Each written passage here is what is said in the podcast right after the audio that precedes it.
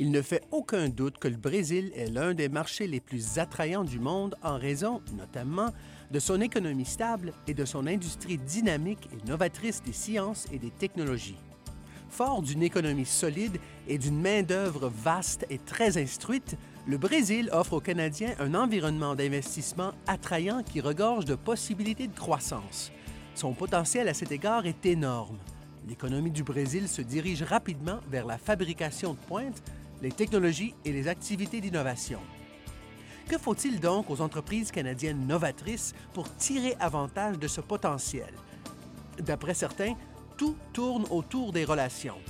Nous avons tous déjà entendu cela auparavant et personne n'en doute. Mais quelle est la meilleure façon d'établir des relations d'affaires au Brésil pour les entreprises canadiennes? Pour répondre à cette question, nous avons invité aujourd'hui Ted Hewitt, vice-président directeur du Conseil de recherche en sciences humaines du Canada. Merci de vous joindre à nous aujourd'hui, Ted. Il n'y a pas de quoi. Merci de m'avoir invité. Dites-moi, comment les entreprises canadiennes doivent-elles s'y prendre pour établir des relations au Brésil qui leur procureront un avenir viable dans cette grande économie émergente? Si l'on considère les cinq ou dix dernières années, l'une des principales difficultés, d'ailleurs toujours présente dans une certaine mesure, tient au fait que les entreprises ont beaucoup de mal à profiter des débouchés qui les attirent au Brésil et ce, qu'il s'agisse de marchés d'exportation, de co-entreprises ou de l'acquisition d'entreprises brésiliennes parce qu'elles ne savent tout simplement pas à qui s'adresser. Le consulat et l'ambassade fournissent d'excellents services à cet égard, surtout par l'intermédiaire du service des délégués commerciaux. Il reste que les entreprises ont un large éventail d'intérêts et qu'elles doivent donc communiquer avec un grand nombre de personnes.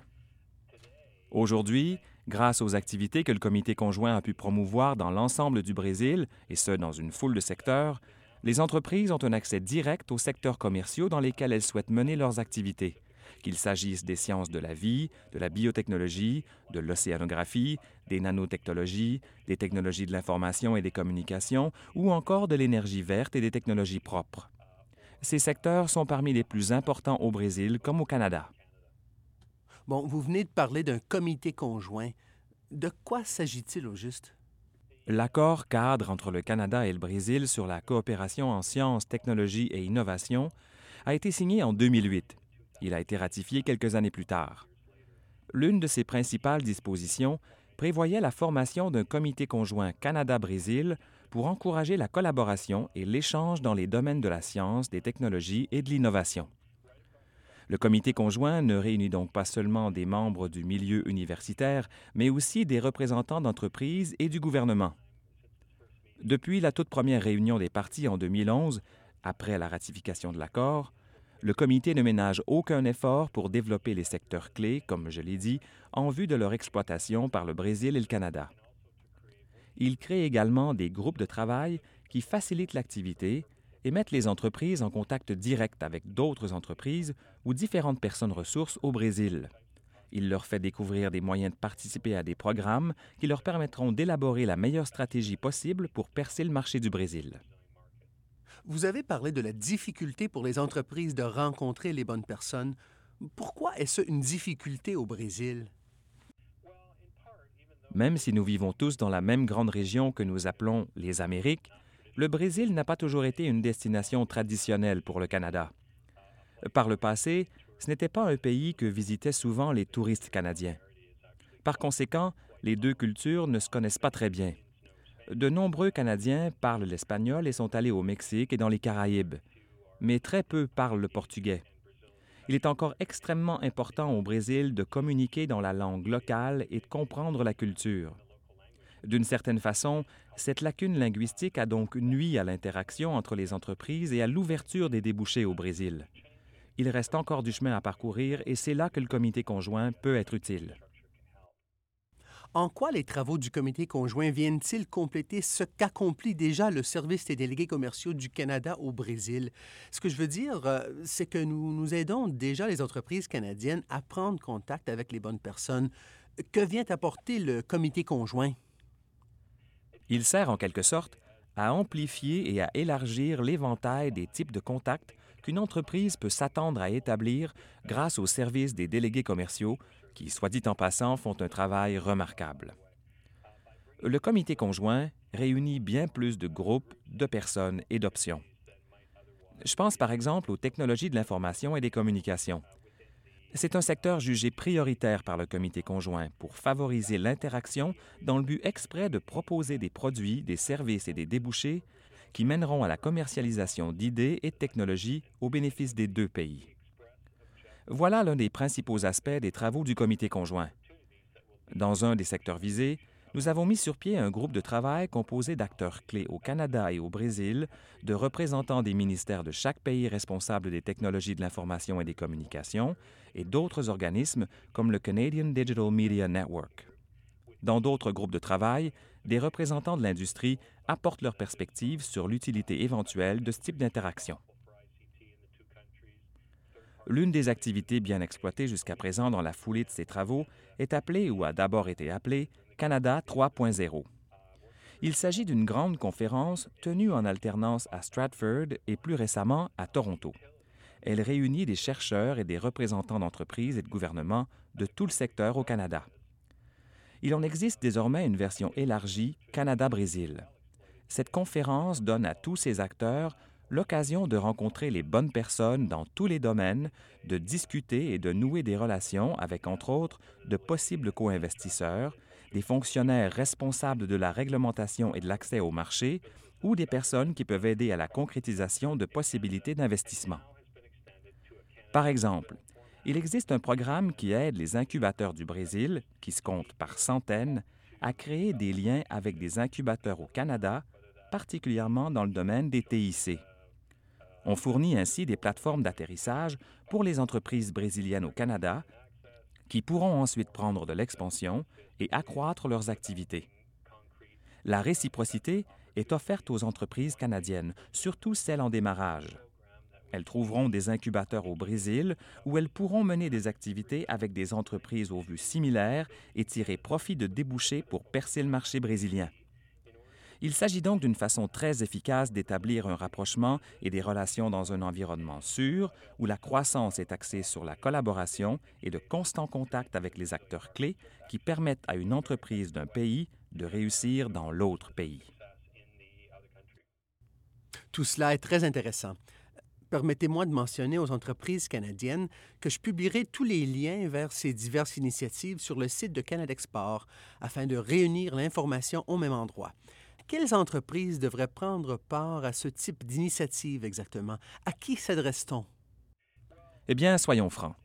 Le Canada et le Brésil entretiennent depuis longtemps des relations de très haut niveau en matière de commerce et d'investissement, en sens que de grandes entreprises d'un pays participent depuis longtemps à l'économie de l'autre pays.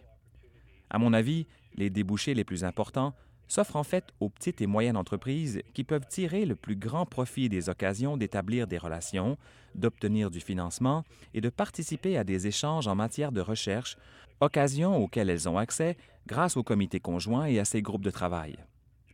Par l'intermédiaire de ceux-ci, les PME peuvent prendre part activement à des discussions, intervenir dans les groupes de travail et participer aux événements organisés presque chaque mois au Canada et au Brésil par les quatre groupes de travail. Nous avons commencé cet entretien en parlant de relations. Qu'est-ce qui rend si importantes ces relations au Brésil? Et qu'est-ce que cela signifie pour les entreprises canadiennes? Je dirais qu'il ne s'agit pas d'une caractéristique propre au Brésil et que toute personne cherchant à faire des affaires dans un autre pays doit cultiver ces relations. Néanmoins, il est vrai qu'il existe au Canada de vastes diasporas, comme celles de la Chine, de l'Inde ou encore de la Malaisie, et que pour les entreprises désireuses de mener des activités sur ces marchés, la possibilité de développer des relations est là sans même avoir à quitter le pays. C'est moins vrai dans le cas du Brésil. Le nombre d'immigrants brésiliens au Canada est très limité. Il est bien inférieur à celui de pays beaucoup plus petits, comme le Portugal, lesquels ont parfois 20 fois plus d'immigrants au Canada qui aident à créer ces débouchés. Je crois donc que cette réalité change de façon considérable l'approche que l'on doit adopter. Il est tout simplement difficile de trouver les personnes qui peuvent établir ces relations au Canada pour le Brésil. Pour ce qui est de saisir les débouchés ou de recourir à notre structure et à d'autres ressources afin d'établir des relations, de brillantes initiatives sont actuellement menées entre nos deux pays en vue de faciliter grandement les choses.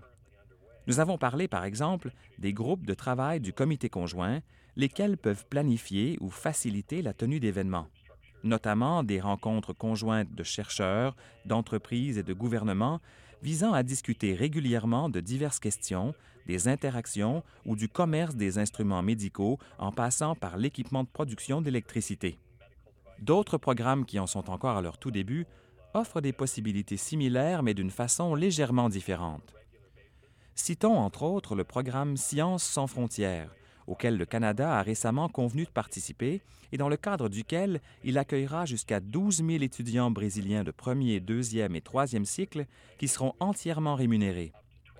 Grâce à ce programme parrainé par le gouvernement du Brésil, des dizaines de milliers d'étudiants se déplaceront dans le monde entier afin de saisir des occasions d'étudier à l'étranger, puis rapporteront les connaissances, l'expérience et l'expertise acquises au Brésil afin de s'en servir pour créer des débouchés économiques. Ici, au Conseil de recherche en sciences humaines du Canada, nous avions la possibilité d'accueillir quatre stagiaires. Nous avons seulement réussi à en obtenir un car il s'agit d'un processus très compétitif. Cette stagiaire a travaillé à notre service des communications au cours de l'été et nous avons pu créer des liens avec elle. Ces liens nous serviront plus tard lorsque nous travaillerons à l'élaboration de programmes avec des organismes de financement brésiliens, puisque cette stagiaire rentrera au Brésil. De son côté, notre stagiaire a acquis de l'expérience en communication ainsi que de l'expérience de travail. Elle se spécialisera dans ce domaine et je suis convaincu que nous pourrons compter sur elle lorsque nous aurons besoin de développer des relations. Les entreprises qui consacrent le temps et les efforts nécessaires à l'accueil des stagiaires auront accès à un bassin d'anciens employés avec lesquels elles pourront communiquer et sur lesquels elles pourront compter. Comme tous s'y attendent, ces anciens employés, grâce à leurs études et à leur expérience, occuperont des postes importants au Brésil dans tous les secteurs, soit au gouvernement, dans le milieu universitaire ou au sein des entreprises. Pour en savoir plus sur la possibilité d'accueillir des étudiants et des chercheurs brésiliens, vous pouvez consulter la rubrique Étudier au Canada du site Web du Service des délégués commerciaux du Canada au Brésil. Comme il est question du service des délégués commerciaux, pouvez-vous nous parler un peu du guide de soutien à l'innovation? Pour tout vous dire, c'est un document incontournable. Il décrit les meilleures façons pour les entreprises canadiennes de percer le marché du Brésil et les stratégies à adopter pour y arriver. On y montre également comment développer certaines des relations dont nous avons discuté plus tôt et comment avoir accès aux diverses sources de financement ainsi qu'à d'autres débouchés au Brésil et au Canada. Ce guide aide vraiment les entreprises canadiennes à mieux comprendre l'environnement de l'innovation au Brésil, surtout les entreprises qui mènent des activités dans le secteur des sciences et des technologies, et il donne un aperçu des moyens de tirer profit des programmes en place.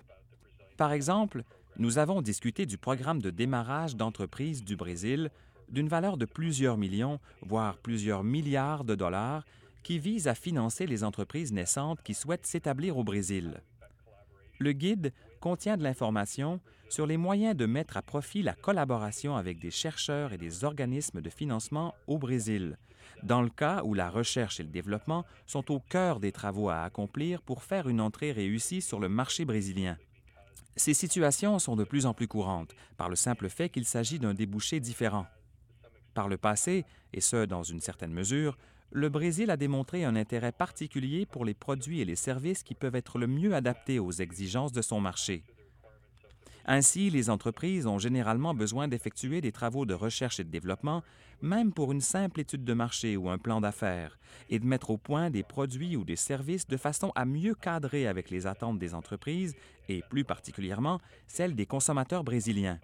À mon avis, ce guide peut aider les entreprises à mieux comprendre ces liens dans une perspective générale. En conclusion, quels conseils donneriez-vous aux entreprises du secteur des sciences et des technologies qui souhaitent mener des activités au Brésil? En fait, je reçois un bon nombre d'appels de représentants d'entreprises, par exemple dans le secteur des instruments médicaux ou de l'administration médicale, qui me demandent, disons, comment dois-je m'y prendre? Ou j'ai un nouveau produit qui révolutionnerait la conversion de la biomasse en biocombustible. Comment est-ce que je peux percer le marché? Je pense que les groupes de travail du comité conjoint fournissent aux personnes qui ont des idées clés ou des programmes ciblés dont elles souhaitent la mise en œuvre au Brésil une excellente façon d'entrer en contact avec des Brésiliens qui peuvent les aider à réaliser leurs objectifs. Donc, ce que je fais en général, et je sais que d'autres membres des groupes de travail et du comité conjoint le font également, c'est d'essayer de comprendre les objectifs de l'entreprise au Brésil, puis de l'aider à communiquer avec les bonnes personnes dans ce pays, au gouvernement ou dans une entreprise directement, pour mieux atteindre ses objectifs. Je conseille donc à l'entreprise de communiquer avec les services des délégués commerciaux. Il est primordial de comprendre le marché visé ainsi que les solutions qui sont à votre portée. Tirez donc avantage de la structure du comité conjoint et des gens qui participent actuellement à ces groupes de travail. Ce qui a changé de façon radicale, et ce plus que tout à mon avis, ce n'est pas le nombre de produits commercialisés ou le nombre de contrats signés, ni même le nombre de services fournis par des entreprises canadiennes au Brésil à l'heure actuelle. Ce qui a changé, c'est plutôt le fait de mettre directement en contact des entrepreneurs avec leurs homologues au Brésil, que ce soit au gouvernement, dans le secteur des affaires ou dans le milieu universitaire, et de les amener à collaborer immédiatement. Auparavant, on ne savait pas avec qui communiquer, et les entreprises nous demandaient à qui est-ce que je dois parler? Comment est-ce que je peux établir les contacts dont j'ai besoin? On leur répondait qu'elles pouvaient essayer ceci ou cela. Mais aujourd'hui, surtout dans les secteurs dans lesquels nous travaillons, nous savons exactement à qui vous devez vous adresser. Nous savons comment réunir toutes ces différentes personnes. Ted, merci beaucoup d'avoir pris le temps de vous entretenir avec nous aujourd'hui. Tout le plaisir était pour moi.